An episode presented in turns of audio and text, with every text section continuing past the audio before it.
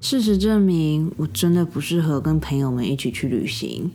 好不容易计划好的旅行，却在最后一秒钟被 cancel 掉了。最让我不能接受的点是，朋友们不想要去这一次旅行的理由，还非常非常的幼稚，跟嗯，让我很傻眼吧，应该这样子讲。今天这一集，想要来跟你们分享一下我这一次西雅图的旅行，顺便再跟你们分享一下我是怎么样在最后一秒钟被身边的朋友放鸽子的事情。嗯，又是一个很悲惨的故事呢。准备好了吗？准备好的话，我们就开始吧。这边是专门说谎，我是乘以十七。嗯，就像刚刚前面开头所说的，今天这一集又是一个关于我悲惨旅游的心得总结吧，应该这样子讲。现在分享一些开心的事情好了。我知道你们应该会很惊讶，但是我这一次的西雅图旅行非常非常的开心，跟非常非常的完美，是不是很惊讶呢？这一次西雅图是我跟室友两个人一起去的，因为我们两个在年底本来就没有安排什么特别的旅行跟特别的休假的计划，所以前一阵子在聊天的时候，我们就决定要两个人一起去旅行。然后那个时候呢，我们对于这次旅行就是有几点，就是应该讲说有几点要求吧。第一点就是要便宜，第二点就是想要去一个很有。冬天的感觉的地方，然后第三个也是最重要的一点，就是我们这一次的旅行一定要非常非常非常的轻松。说实话，第三点完完全全就是因为我而设的。认识我的人都知道，我是一个非常非常喜欢排行程的人，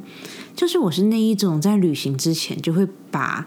就是一整趟旅行的每一个小时都会安排好，说我们这个小时要做什么，我们那个小时要做什么，我们去这边要买什么票，我们去那一边要用什么样的交通工具。就是如果是跟我一起去旅行的话，你们会在旅行之前收到一个非常非常完整的行程表，然后在旅行之后你会收到一个非常非常完整的就是花费表，然后每个人应该要给什么人多少钱，就是我都会很有条理的把它列出来。这件事情虽然是好事，可是对于某些人来说，这会变成一个很很大的负担。就是他们可能只是想要很耍废的，每天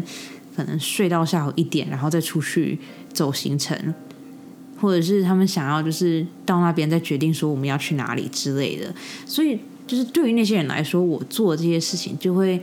对他们来讲造成一定的负担。然后室友就是那一种不喜欢。有很多行程的人，所以这一次在我跟室友决定要一起去旅行的时候，室友就很呃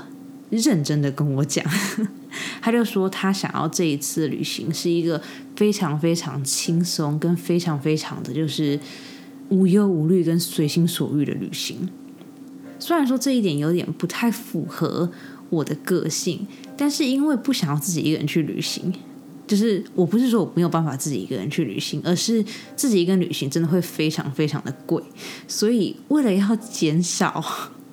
在旅行途中所花的钱，所以我就决定说好，我这一次旅行就要非常非常的轻松。所以这一次的旅行，我跟室友真的就只有买机票跟订饭店而已，除此之外，我们什么功课、什么事情都没有做，我们就只是哦买完机票哦。订完饭店，然后我们就耍废，然后等到旅行就是出发的前一天，然后才开始思考说，哦，我们下飞机以后要去吃什么东西啊，或者是我们有没有想要去一些高级的餐厅啊？那如果是要去高级的餐厅的话，要不要先定位啊？就是诸如此类东西，就是很真的是一个很轻松的行程。说实话，在去之前我有点紧张，因为这个真的很不符合我的个性，但是。经历了这一次旅程之后，我就发现，原来不用安排行程是一件这么幸福的事情。可能是因为我之前的旅伴都比较，就是有点，唉，我现在好像要骂我朋友，但是 好，我会很努力的用比较不那么伤人的方式，把我所经历的事情讲出来的。好难哦，但是好，呃，我以前的旅伴，就是不管是长途旅行或是短途旅行，有的甚至可能只是一起去吃饭，就是我以前很长很长遇到一些有一点点公主病或者王子病的人，然后我这边会讲说他们有公主病、王子病，是因为他们都是那一种，就是在旅行之前完全不会做任何的功课。然后你问他什么，他就会说都可以啊，随便啊，哦都可以，就是我都没有意见。就是他们在去之前会这样子讲，然后可能等到要出发的前一天，他才突然问你说：“哎，这个东西怎么样了？哎，那个东西我们买了吗？哎，这个东西是发生了什么事情？为什么突然付这一笔钱？”就是他们在去旅行之前的。计划都完全不会有做任何的参与，然后会到可能要出发的前一天或者出发的当天才开始问东问西的，然后我要等到就是当下才知道说哦，原来他没有买跟我们同样的火车票，或者是哦他的机票原来跟我不一样，或者是哦我们两个要飞抵达的机场竟然不一样，就是会有很多的突发状况。然后我觉得这些东西你知道就是小事，就是毕竟钱可以解决的事情都是小事，但是呢。让我非常非常讨厌的点是，很多人就是像他们这样子的人，他们会到那个景点，就是我们已经到那个旅行的地方的时候，他会开始嫌弃你排的行程跟你挑的那些景点跟餐厅。就比如说，我们两个可能一起去的这间餐厅，然后可能网络上的照片就是很美好、很漂亮，可是我们去到那边，可能餐厅就是没有那么的。大，或者是没有那么的漂亮，然后他可能就会看着我，就说：“哎，这间餐厅是你挑的吗？怎么有一点就是，嗯，就是就是他们会开始就是给你脸色看，然后就好像一副就是，哼，你怎么事前功课没有做好，害我们要浪费时间跟浪费钱来这个餐厅或是来这个景点，他们就开始怪罪你，然后那个时候我就会心里很不爽。”因为毕竟行程也是我排的，然后所有东西都是我找的。这个人什么事情都没有做，但我们到了那个地方之后，他就开始责备我，就是好像我是他的员工一样。所以自从有几次不愉快的经验之后，每一次我只要跟别人出去，我都会很清楚的，就是把行程全部排出来，然后要每一个人就是签名确认说这个行程他们已经看过，并且同意要去了。然后，如果到后来他们有什么不开心的话，他们也不准抱怨，因为毕竟他们已经看过行程了。就是我就是被这些人气到，就是我必须要做出这样子的举动，才可以确保说那些人在旅行的时候会闭嘴。好了，虽然说他们到后来也没有闭嘴啊，但是就是你知道，我就是会想要很努力的去防止这些事情的发生。但是经过这一次的旅行之后，我发现原来只要找对。旅伴就是所有的事情，我完完全全可以不需要做，就是我不需要把我自己搞那么的累。就是 不得不说，我真的觉得室友是一个神仙旅伴，因为我们两个从头到尾都非常非常的，就是好相处。但是我们吃东西也没有特别的挑，然后我们也没有就是想要去那些名牌店啊，或者去一些就是完美打卡必去的店，就是我们就觉得说，哦，这个地方好像很值得去，那我们俩就走路去，或者是哦，今天天气不太好，那我们就搭 Uber 去这个地方，就是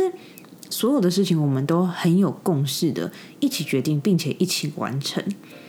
经过这次旅行之后，我就发现，就是原来以前那些糟心事是完完全全的可以被避免的。只是我那个时候太专注在，就是哦，因为我跟他是朋友，所以我就一定要跟他一起去。然后他所有的坏脾气我都要包容。就是其实这个想法是不对的。然后是经过这一次跟室友的旅行之后，我才发现说，哦，原来就是我以前真的是被别人占便宜。所以就在这边还是要感谢一下我的神仙室友，就是。有你当旅伴真的太好了，然后希望我们两个人以后还可以继续去很多的旅行。说到这一次西雅图的旅行，就是除了我整趟旅行都非常的轻松跟非常的开心之外，我这一次还尝试着就是拍了一个小小的影片，就是记录一下我们在这个旅行做了些什么，然后吃了些什么，然后。就是一些我觉得很美的片段。然后，因为我之前一直讲说我想要拍小小的 vlog 嘛，然后我这次就拍了一个小小的 vlog，就可能几分钟而已。然后当这一集 podcast 被上传的时候，那个小小的影片应该也已经同时的在我的 IG 还有 FB 上面，就是已经被上传了。所以如果你对我这一次西雅图的旅行有兴趣的话，欢迎你去我的 IG 或是 FB Professional Liar 点 X 十七，去那边看一下这一次的影片，然后顺便给我按爱心哦。哦，然后如果你很懒得打我刚刚讲那一长串就是英文的话，也欢迎你去呃这个 podcast 下面的那个资讯栏那边，然后直接点连接，这样子的话你们就不用打那么长串英文了。好，呃，对，反正这是西雅图的旅行，我真的非常的开心。然后也也不知道是不是因为我跟室友都很就是都是很。呃，easy going 就是很简单相处的那种人。这一次的旅行其实花费比我想象中的还要少。我觉得可能是因为我们两个从头到尾都是用走的吧。虽然说西雅图非常的冷，然后西雅图现在流浪汉也很多，然后西雅图也一直下雨，但是我们两个不知道为什么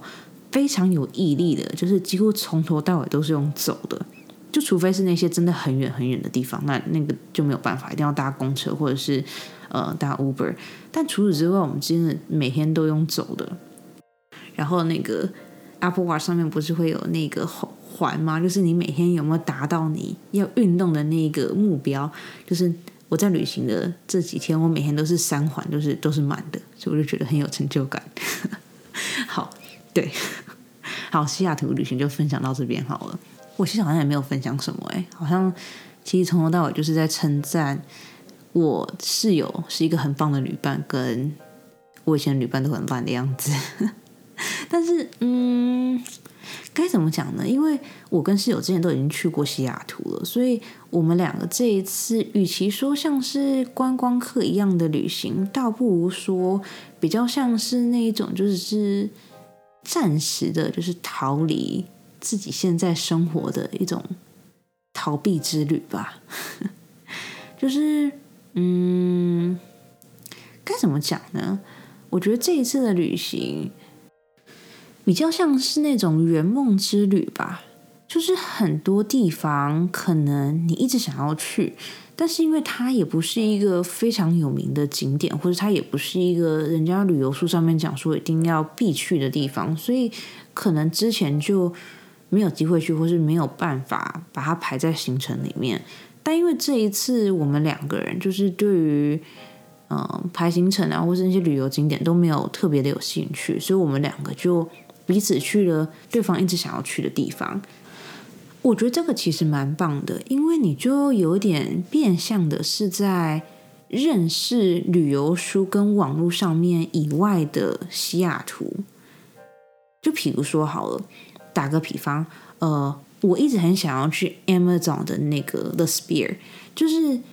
大家都知道 Amazon 就是亚马逊的总部在西雅图，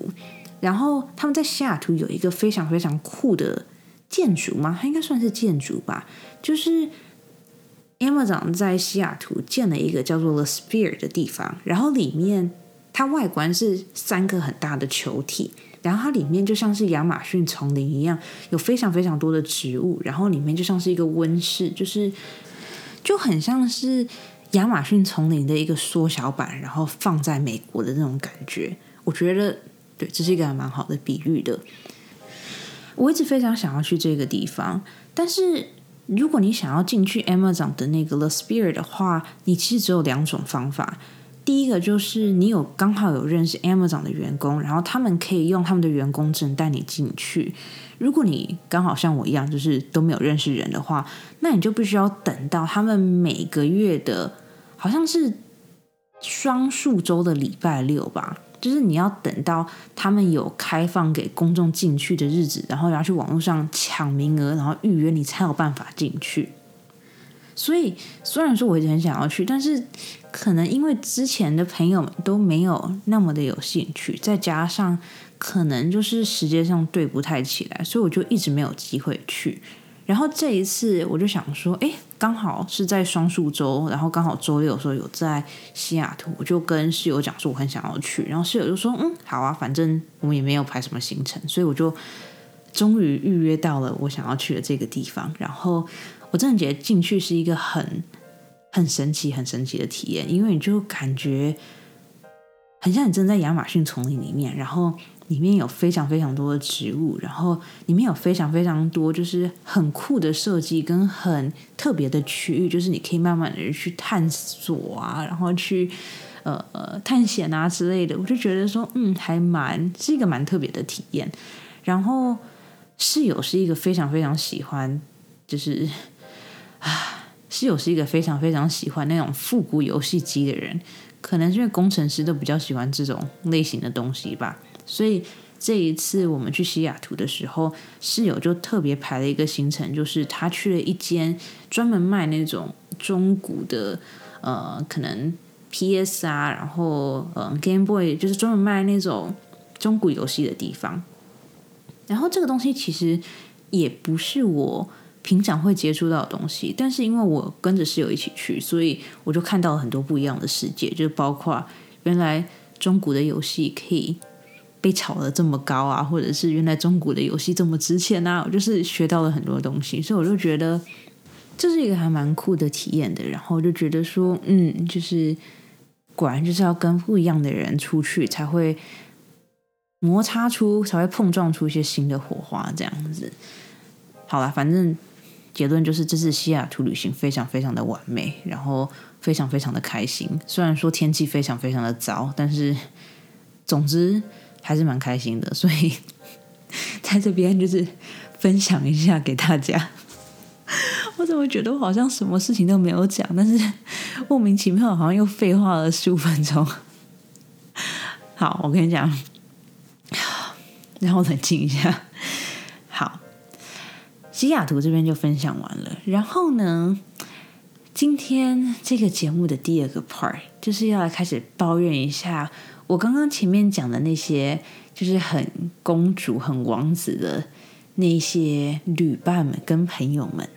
事情是这样子的。如果你有听过我前几期节目的话，你就会知道，我那个时候在计划两个旅行。第一个旅行就是我刚去的西雅图的这个旅行，第二个旅行是我们本来打算。啊，我说我们是我跟我的高中朋友们本来打算要在明年一月中的时候一起去加拿大的温哥华，然后我们会想要去，是因为呃，因为毕竟疫情的关系嘛，所以我跟我的这群朋友已经有很长一段时间没有见面了。然后，因为我们这群人认识那么久，但却从来没有一起去一个长途的旅行，所以。前一阵子，当我们就是一群人聚在一起吃饭的时候，我们就突然决定说，我们一定要找一个地方，然后来一场就是姐妹们的旅行。然后那个时候我就开始看，就是选地方啊。然后我就发现，加拿大的温哥华在每年的十一月到一月的时候，会有个东西叫 Canyon Light，就是它把一整个峡谷都装满，就是圣诞节那种彩灯，然后就非常非常的美。然后又因为那个地方就是。该怎么讲呢？它有很多的吊桥，然后也有很多的很大很大的树，所以就是拍照起来会非常非常的震撼，跟非常非常值得破 IG。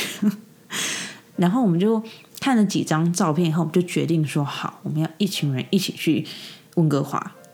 然后那个时候就是刚决定好这个旅行的时候，我的朋友们就非常非常的激动，因为。他们其实不太常出去旅游，所以当我们决定要一起出去旅行的时候，他们就很理所当然的非常非常的开心。然后哦，在这边跟你们小小的分享一下，就是不知道为什么，但是我所有的高中朋友们现在都是医学系的学生，就是我觉得这是一个很神奇的事情，就是我所有的高中朋友，他们现在都是往医疗界发展。就是有些人是要当护士，有些人是当兽医，有些人是当心理医生，然后有些人要当小儿科医生。就是不知道为什么，我身边所有的高中朋友们，他们全部都往就是医界发展，所以虽然说我已经出来工作了，但是可怜的医学系学生，他们都还在很努力的，就是读书当中。所以这就是为什么他们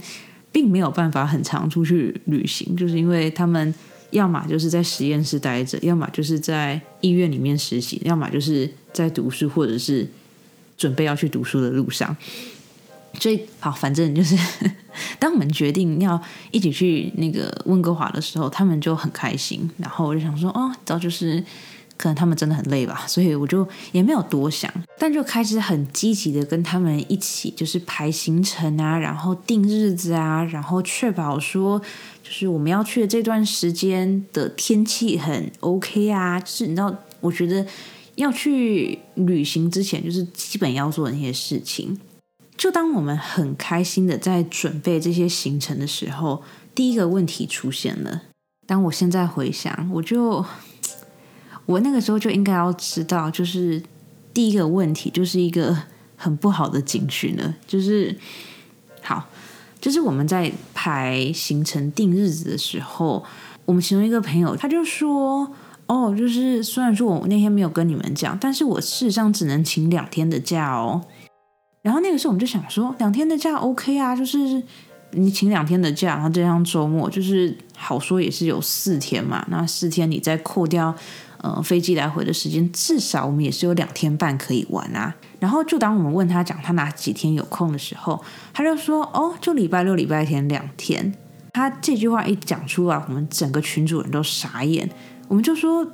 不对吧，应该是四天吧？怎么会只有礼拜六、礼拜天呢？然后他就说：“哦，没有，因为我在医院的时候是 on c 的状态，所以我必须要随传随到，所以我没有办法请超过两天的假。”听到这句话当下，我就有点傻眼，因为他说他只能请两天的假，也就是他只有四十八个小时可以跟我们一起去旅行。四十八个小时，你再扣掉就是飞机来回的时间，然后机场到饭店来回的时间，就是诸如此类的。变成说，我这个朋友只能在加拿大待二十四个小时。虽然说我跟其他的朋友很努力的想要说服他，就是多请一天假，要不然他会很累之类的。但是我这个朋友就不知道为什么，就是很坚持说，他就只能请这两天的假，而且他还没有办法坐就是红眼班机，或者是很早很早到机场，因为他说他在前一天会是晚班，所以他必须要在医院待到。好像晚上十一点才可以走之类的吧，所以我们在温哥华待的时间会非常非常的短。然后后来就是经过一番讨论之后，就决定就是除了这个朋友以外，我们其他的人要在温哥华待五天。然后这个朋友就是临时加入我们一天，然后他就要再回来加州这样。那个时候我们在讨论这件事情的时候，我其实心里就觉得怪怪的，因为我就觉得说。我们明明讲好是我们一群人要一起去温哥华玩的，然后我们都已经就是决定好，很期待，然后你才突然讲说你只能请两天的假，就这是有点不太合理吧？但是我就想说，好吧，你知道，人家毕竟是未来的医生，我也不好意思阻断人家的，人家未来的你知道事业上面的道路，所以我就想说，好吧，那那就没关系吧，就反正我们剩下还是有有人可以一起玩嘛。就这样子，我们大致上决定了要出发的时间。然后呢，决定好要出发的时间以后，我们就开始查机票嘛。查机票之后，就发现原来我们这一群人都各自想要从不同的机场起飞。我知道这听起来很荒谬，就是可能对于在台湾的大家，这件事情是有一点陌生的。但是在美国，有非常非常多的小机场，就是。不像台湾，台湾可能不是桃园就是松山嘛，然后要不然就是高雄的小港之类的。但是在美国有非常非常多的小机场，然后虽然说可能这些小机场的航班没有那么的多，但有的时候从这些小机场飞的航班有可能会比较便宜，因为毕竟如果你要从你住的地方再到那些比较大的机场的话，中间就是也是一笔开支嘛，所以有的时候。呃，算起来的话，有可能从小机场飞到其他地方会比较便宜。所以，当我们就是准备要订机票的时候，我们就发现所有的人都想要从不一样的机场飞。然后讨论到这边的时候，我就已经开始觉得，就是嗯，这趟旅行好像真的有点不太顺诶。但是因为毕竟是我们这一群姐妹，就是第一次的长途旅行，所以大家还是很努力的，就是尽量的选一个大家都比较可以的机场。然后反正到后来我就决定了，就是好不容易找到一个机场，就是我们大家都觉得 OK 的，我就说好，那我们就决定这一天从这个机场起飞。决定好起飞的时候，我们就开始准备要订机票了。订机票呢，又是另外一个大问题。因为啊，我现在讲，我就是光是想到这边，我就是满肚子的火。对我来说，坐飞机是一件很很简单的事情，就是你只要决定好你的出发地跟你的目的地，跟你想要从什么时候起飞，然后你想要什么时候回来。对我来说，你就只要决定好，就是这几样东西就好了。就是坐飞机不就是这样子吗？就是你到了机场，你安全的坐上飞机，然后飞机安全的把你带到你要去的目的地。然后你可以安全拿到你的行李，这样就好啦。就对我来讲，坐飞机就是这样子啊。可是不知道为什么，我的这群朋友有非常非常多的问题。首先，他们没有办法接受飞机太早出发，也没有办法接受飞机太晚抵达。这件事情我真的是从来没有想到过，因为对我来说，我就觉得说，好，我只要这一天出发，那我就选最便宜的机票嘛。因为对我来说，提前两个小时，或是晚两个小时，如果我可以因为就是时间比较弹性而多省可能一两百块美金的话，对我来说就是这是一件好事啊。可是不知道为什么我的这群朋友完全没有办法接受我的这个论点，他们就觉得说坐飞机就是要在九点之后起飞，然后可能下午四点以前抵达才是一个很完美的时间点。所以虽然说我很不同意这个观点，但是你知道为了。团队的和谐，我就觉得说好，那我们就花比较多钱去买那个比较你们觉得完美的时间点，就是我就因为这样子而多花了很多钱。然后呢，当我当我们决定要订哪一个航班之后，第二个问题来了，他们开始搜寻飞机的型号，然后开始跟我讲说，他们觉得这班飞机太旧了，或是那班飞机太小了，他们想要坐比较新一点的，然后比较大一点的飞机。我真的，我人活到现在，就是 我从来没有听过有人坐飞机还要挑飞机的。就是当我看到就是他们传的那句话之后，我整个人崩溃的。我就心想说，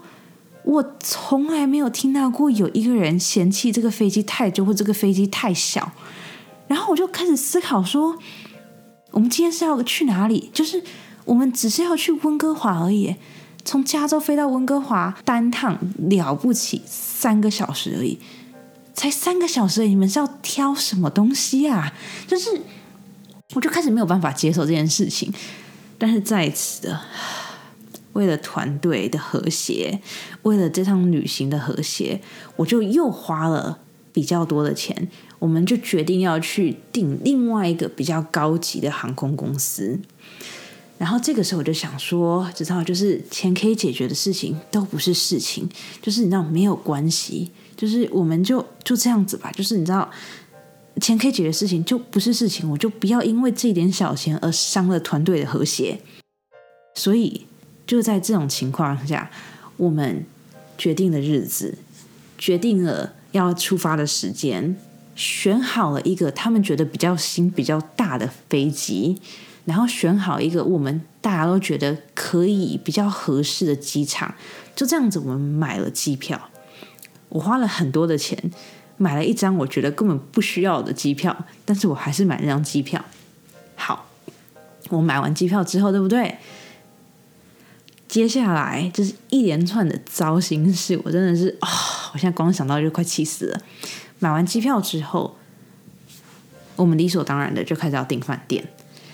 订饭店的时候，我就礼貌性的问一下，就是哦，大家对于饭店的要求是什么？跟大家可以接受饭店一晚大概多少钱？然后就是对于我来说，我觉得我对饭店的要求就是干净、安全，跟就是不要在一个很糟糕的区，因为我觉得再怎么样出去就是安全第一嘛。然后毕竟我们是出去玩的，也不要太亏待自己，所以我就跟。我的朋友讲说，我觉得我们应该至少要住那个三星级以上的饭店，然后要住在一个可能离市中心比较近，然后可能也离呃巴士啊或是地铁之类的，就是这种大众交通运输比较近的饭店会比较合适。所以我就挑了几间饭店给他们看。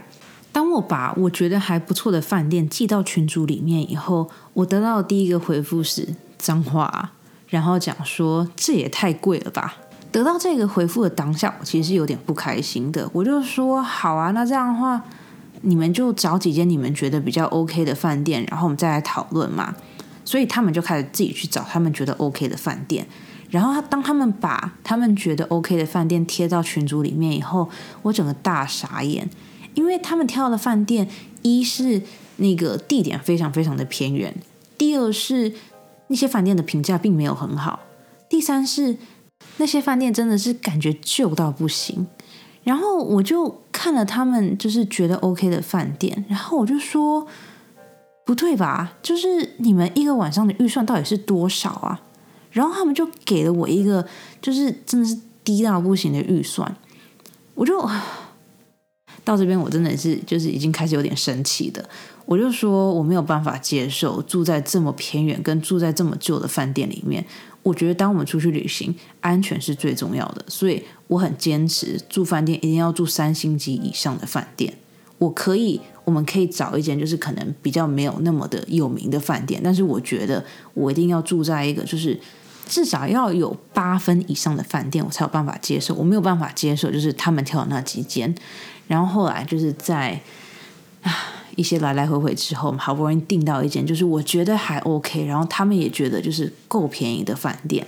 事情发展到这边，我就已经有点不开心了。但是我同时也安慰我自己，就是最困难的饭店跟机票都已经处理好了，现在接下来就只剩下排行程跟找要去吃的餐厅。那这些东西就全部交给他们排，就是他们喜欢什么就去哪里，这样就好了。就是你知道，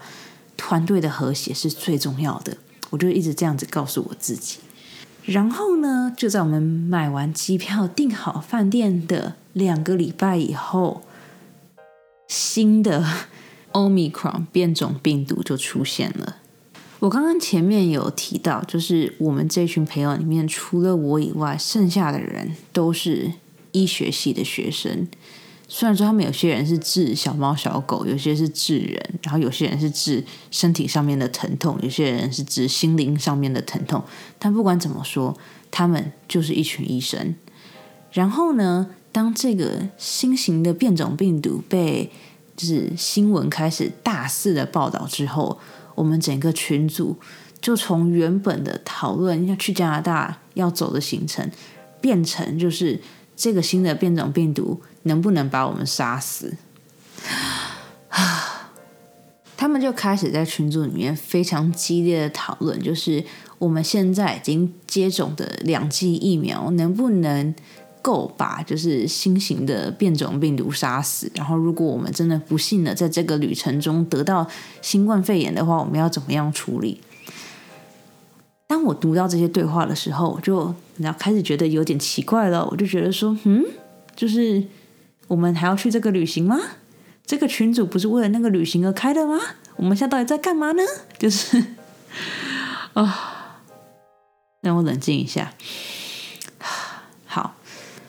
当我读到这些就是新闻连接跟他们讨论的内容之后，我就觉得群组里面的气氛变得很奇怪。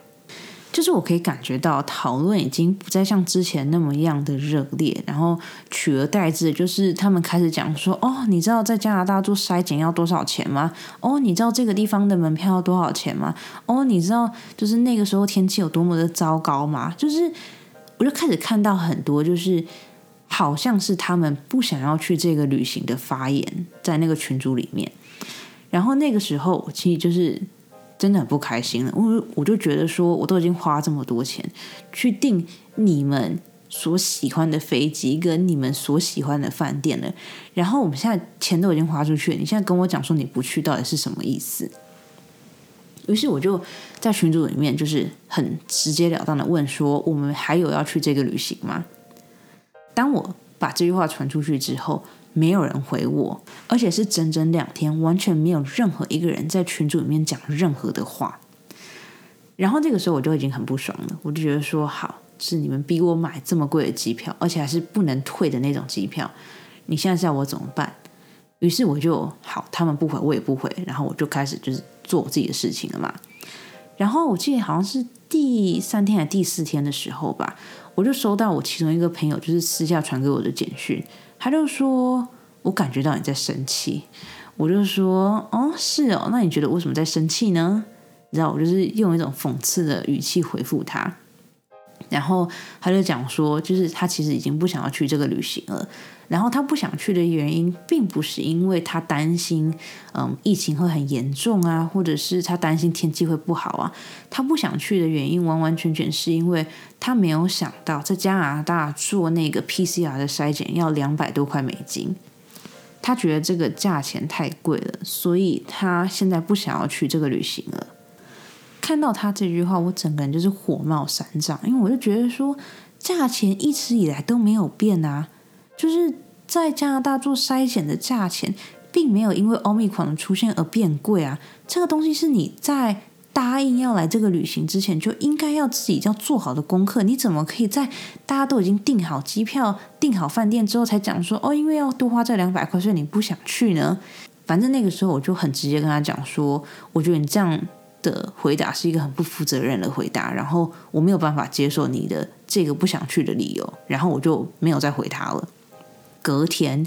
那个原本讲说他只能就是请两天假，只能去加拿大呃四十八个小时的那个朋友，他也私下传简讯给我，他跟我讲说，他想了一下，他发现他这样子只去加拿大就是两天，好像。有点不太划算，因为毕竟扣掉来回的飞机的时间跟交通的时间，他在加拿大真正能玩的时间可能不到二十四个小时。然后他就觉得这样有点不太划算，所以他想要退出这个旅行。哇！你们不知道我收到那个简讯的当下有多么的火大！哇！我那个时候收到简讯的当下，我人在西雅图，你你们能懂吗？就是我。前一秒还很开心的跟室友两个人在路上走路，然后讨论说刚刚那家餐厅有多么的好吃。我下一秒就收到一个让我这么火大的讯息，因为我们这一群人其实也没有很多，然后现在有两个人要退出，那剩下的人要怎么办？我们原本都已经订了那么大的饭店了，是要怎么办？就是我就非常非常的生气，于是我就直接回到我们就是共同的那个群组里面，我直接问说我们现在还有没有要去加拿大？如果没有的话，你们要提早跟我讲，因为我要把我的机票 cancel 掉。我当初都因为你们就是订了这么贵的机票，跟订了就是我觉得不是那么 OK 的饭店，然后你们现在没有一个人回我说你们到底要不要去？那万一你们私下把机票 cancel 掉，那我不就很显得很蠢吗？就是我需要你们现在立刻马上告诉我，我们到底要不要去这个旅行。然后我就看到，因为我们全部都是 iPhone 嘛，所以 iMessage 就是当你在打字的时候，不是有那个三个点的那个泡泡吗？我就看到那个泡泡开始出现了，然后就好像他们已经说好了一样，他们就集体回复我，就讲说：“哦，就是他们不想要去这个旅行了。”你们不知道我当下看到那个简讯又有多么多么的生气，因为他们的回答实在是太同一个时间，然后太。就是合理的，就是合理到我觉得他们已经在私底下就是已经讲好说他们不要去这个旅行，只是他们还没有想好要怎么告诉我而已。就是今天 podcast 下半部真是气到一个不行。好，反正他们就已经决定说他们不去了，然后我也说好，那我就要把我的机票 cancel 掉，然后剩下的事情我就不管了，因为就是我没有办法接受，就是你们这一群人就是。没有给我一个合理的解释，然后就说你们现在不想要去了，就是是一个很不负责任，是一个极度不负责任的决定，跟极度不负责任的做法。我们这一群人都已经认识那么久了，然后你们这一群人是医学系的学生呢，是未来要当医生的人呢，是未来要为了你们病人的健康而。做担保跟想要拯救他们的人呢？你们怎么可以就是连这么一点就是旅行上面的小事都不跟我讲、不跟我讨论呢？就是啊，气死我了！我现在不能大喊，因为那个现在已经很晚了。但是啊，气死我了！啊，好，冷静一下。好，反正后来我就是打电话给航空公司，然后用一些就是可能不是理由的理由跟他们讲说我要退我的这张机票。然后因为那个时候那张机票是其实不能退现金的，所以航空公司就说好，他虽然说没有办法退现金给我，但是他可以给我点数，就是让我以后可以在同一间航空公司用这样子。我就说好，没关系，就是反正不管怎么样，就是至少先把这张机票 cancel 掉嘛。然后我就把我的机票 cancel 掉了。然后从那个时候开始，就是到现在，我都没有跟我这群朋友讲过任何的话，因为我就觉得就是。不知道哎，是是我太小题大做嘛？但是我现在就是光想到这件事情，还是会让我觉得就是啊，就是整个很火。我就觉得说。这些事情就是你们给我的理由都不是理由。如果你们今天很认真的跟我讲说，哦，我不想要去这个旅行，是因为我觉得就是那个病毒真的太可怕、太危险了，所以我不想要去。我就说好，如果你是跟我讲这个理由的话，那我就无话可说，因为毕竟每个人对于就是呃危险啊，或者是病毒的忍受力都不太一样嘛，所以我就觉得说好，就这样没关系。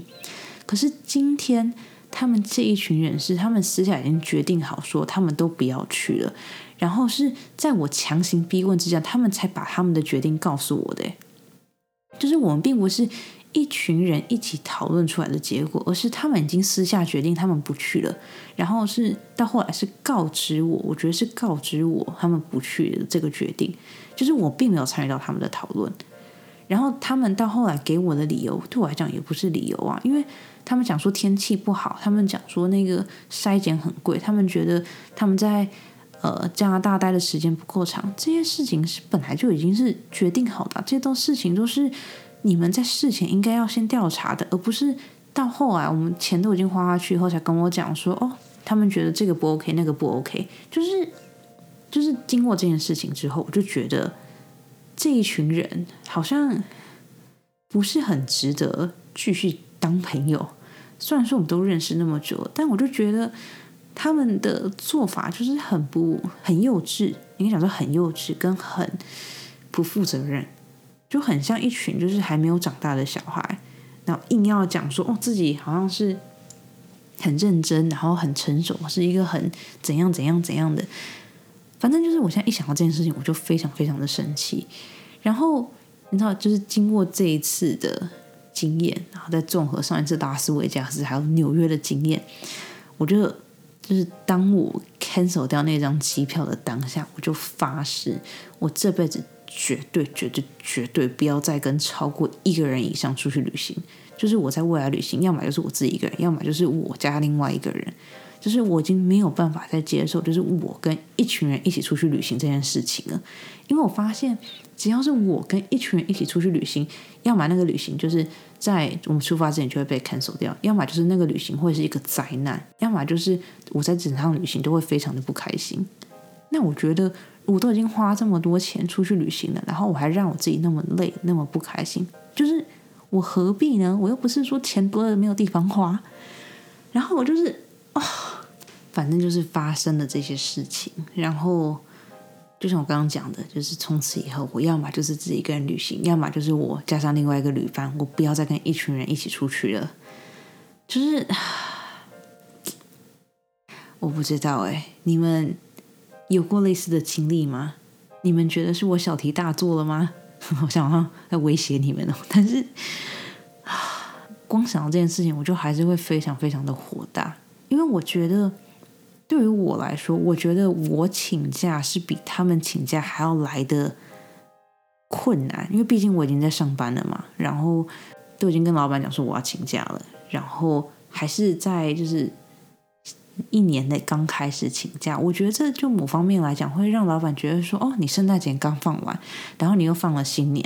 然后你好不容易过完年回来，你又上班一个礼拜之后，你又要再放一个礼拜的假，就是你觉得老板会怎么想我？啊，我在讲很多，我在讲就是，但是我就觉得我这群朋友真的是非常的不 OK。虽然说我们平常一起去吃饭，然后就是聊一些其他事情，好像都很配合，可是，在旅行这件事情上面，我就觉得我不知道哎，是我是我太小题大做嘛？是我太太那个嘛？还是是他们真的太不负责任了？欢迎你们 去我的 IG 或者 FB 留言给我。哦，快气死我了！就是发生这件事情后，我跟我身边很多人都讲，然后他们每个人都是觉得我的朋友们就是有一点点，呃，该怎么讲呢？就是有点自我中心，跟有点就是不会为其他人着想，就是好算了，不要讲朋友的坏话好了，反正事情就是这样子。然后就是我到现在还很生气，所以我觉得暂时不要跟他们见面，我怕我会气死。但对，事情就是这样子。然后，反正这就是我最近想要跟你们分享的事情。我知道我已经几个礼拜啊，两个礼拜，三个礼拜，反正我已经一阵子没有更新了，就是因为发生这么多鸟事。然后我就也很不想要，就是在我很生气的时候跟我跟你们讲这些话。虽然说我现在听起来还是很生气，但是相信我，我已经很平静了。对，反正事情就是这样子。好，我差不多要开始讲结尾了。可能是因为真的太生气吧。我发现我今天讲话超快，而且我讲超多的话。不知道，可能我会到时候会努力的剪辑，让你们听起来不要那么的累了。呃，对，就像刚刚讲的，我已经有一阵子没有更新了。然后这一阵子没有更新，是因为呃，好，听起来很像借口。但是我的工作真的好忙哦。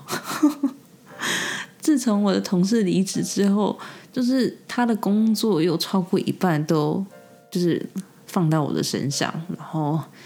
最近又因为是年底嘛，年底就会有很多就是资料要整理啊，然后开始准备明年的事情啊，然后基本的沟通什么的，就是每天上完班以后都精疲力尽了，然后就完完全全的没有想要讲任何的话，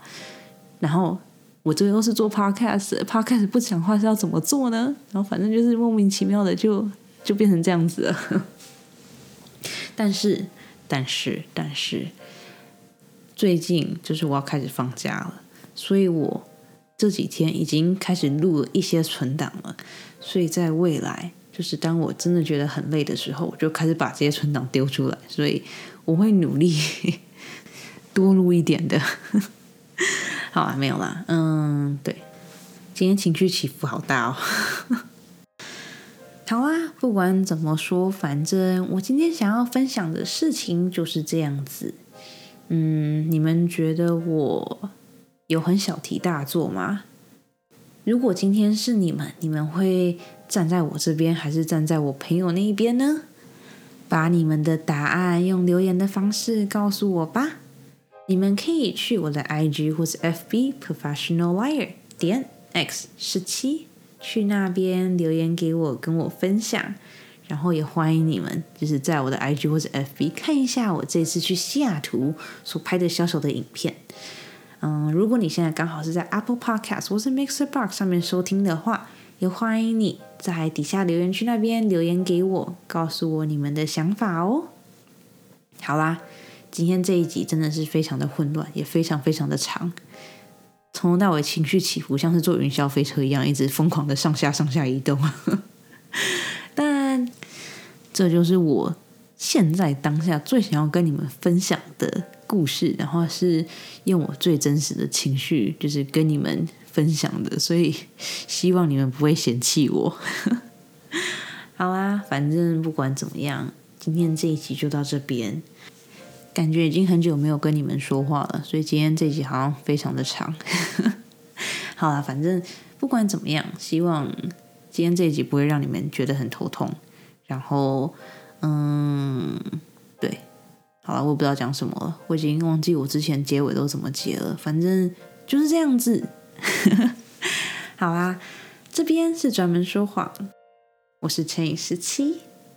我们下个礼拜见喽。晚安。